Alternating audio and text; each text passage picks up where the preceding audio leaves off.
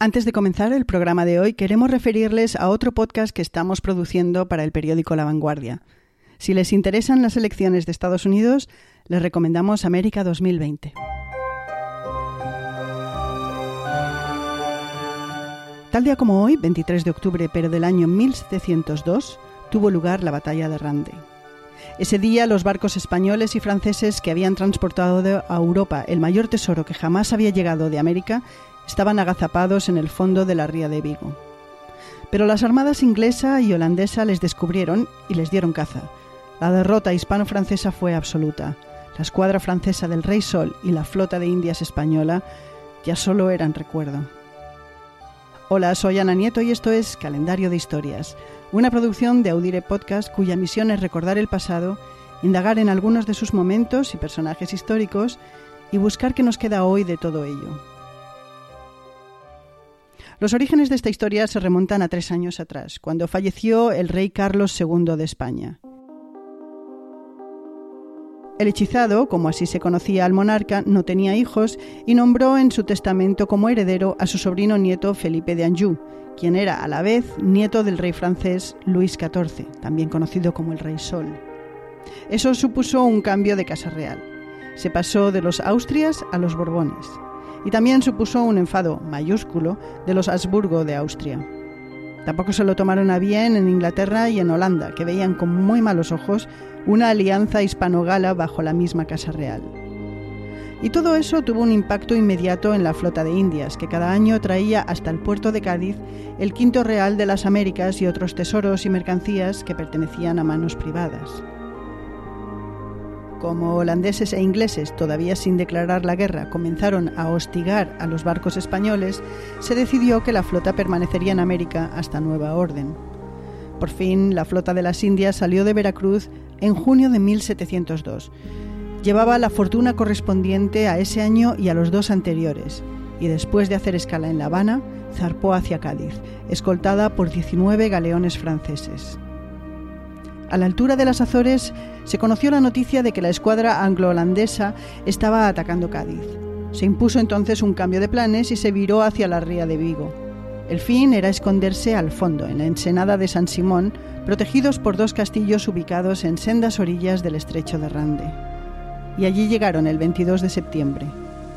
Pronto surgió el lío de sobre si se debía desembarcar el tesoro o no y finalmente se puso manos a la obra y a finales de septiembre se comenzó con la labor de desembarco. Al mismo tiempo se reforzaron las defensas cercanas y se reclutó a jóvenes de la zona para ello. Mientras llegó la noticia a la coalición anglo-holandesa de que la flota hispano-francesa estaba escondida en la ría de Vigo, y allá enfilaron sus barcos. Cuando ingleses y holandeses entraron en la ría, los españoles y franceses quedaron atrapados, no tenían por dónde maniobrar y cuando los atacantes consiguieron romper las defensas de los castillos, la suerte estaba echada. Los mandos españoles y franceses ordenaron quemar los barcos. Al final de la batalla solo quedó a flote un galeón español, el Santo Cristo de Maracaibo, que los atacantes apresaron. Posteriormente los ingleses atacaron San Simón y Redondela. Vigo, en cambio, resistió y en una semana comenzaron la retirada. El 5 de noviembre partieron los últimos. Se fueron llevando parte del botín que lograron a bordo del galeón apresado, pero el Santo Cristo de Maracaibo no llegó a salir de la ría. Encalló junto a las Cies y se hundió. Su pecio nunca ha sido encontrado. La gran pregunta es, ¿cuánto del tesoro fue desembarcado y cuánto está hundido en la ría? Una buena parte de los historiadores creen que cuando la escuadra anglo-holandesa atacó la flota de Indias, la mayor parte de los metales preciosos ya había desembarcado. Fueron transportados a Castilla en 1.200 carros tirados. Otros, sin embargo, creen que todavía quedaba mucho por desembarcar y que hay un tesoro repartido en el fondo de la ensenada de San Simón y el lugar desconocido del hundimiento de Santo Cristo de Maracaibo. Por su parte, en la novela de Julio Verne, 20.000 leguas de viaje submarino, el capitán Nemo y su Nautilus viajaban a la ría de Vigo donde tomaban parte del tesoro procedente de la flota de Indias hundida en la batalla de Rande. ¿Y qué queda de todo eso hoy?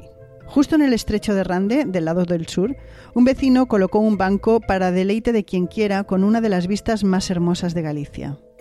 Con un barrido de la mirada se puede ver todo el escenario de la batalla de Rande. A la izquierda San Simón, a la derecha las Cies. Además, muy cerca del puente de Rande, que une ambas orillas de la ría de Vigo, se encuentra el Museo de Meirande. En él se pueden ver explicaciones relacionadas con la batalla y también con el libro de Julio Verne. El museo es pequeño pero muy interesante. Está localizado en una antigua conservera. Desde allí también puede verse uno de los lugares desde donde se embarcaba el wolframio para la Alemania nazi en la Segunda Guerra Mundial. Mientras, cada poco, empresas de todo el mundo siguen presentando permisos a la Junta de Galicia y al Gobierno de España para solicitar extraer los barcos hundidos durante la batalla, alimentando así el mito del tesoro. ¿O no es mito?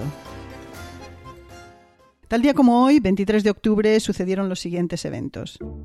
En el año 42, antes de nuestra era, Marco Antonio y Octavio vencen en la batalla de Filipo a Marco Junio Bruto, el asesino de Julio César.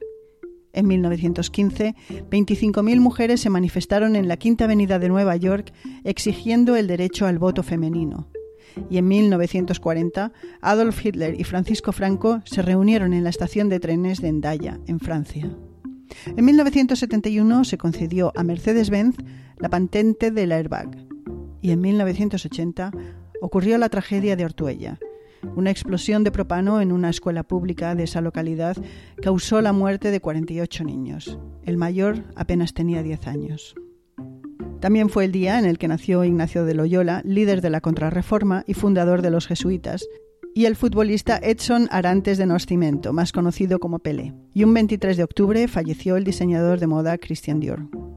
Para los interesados en saber qué más sucedió en 1702, el año de la batalla de Rande, destacamos que es el año en el que se inició la llamada Guerra de Sucesión Española, cuando Inglaterra y Holanda declararon la guerra a España y Francia. Duraría 11 años. También fue el año en el que la reina Ana fue coronada en Inglaterra y Suecia ocupó Varsovia. Y finalizamos el programa de hoy con una cita de 20.000 leguas de viaje submarino de Julio Verne. Curiosamente, en el libro la fecha de la batalla es errónea. No fue el 22 de octubre, sino el 23. Y la cita dice así. Aquí, en este mismo lugar, se hundieron los galeones cargados del gobierno español. Aquí el capitán Nemo venía cuando quería para coger esos millones y llevarlos al Nautilus.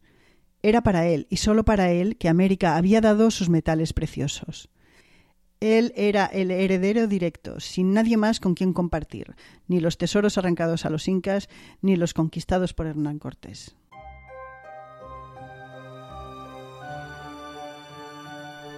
Este episodio ha sido producido por el equipo de Audire Podcast. Somos María Luz Rodríguez y quien les habla, Ana Nieto. El lunes será otro día.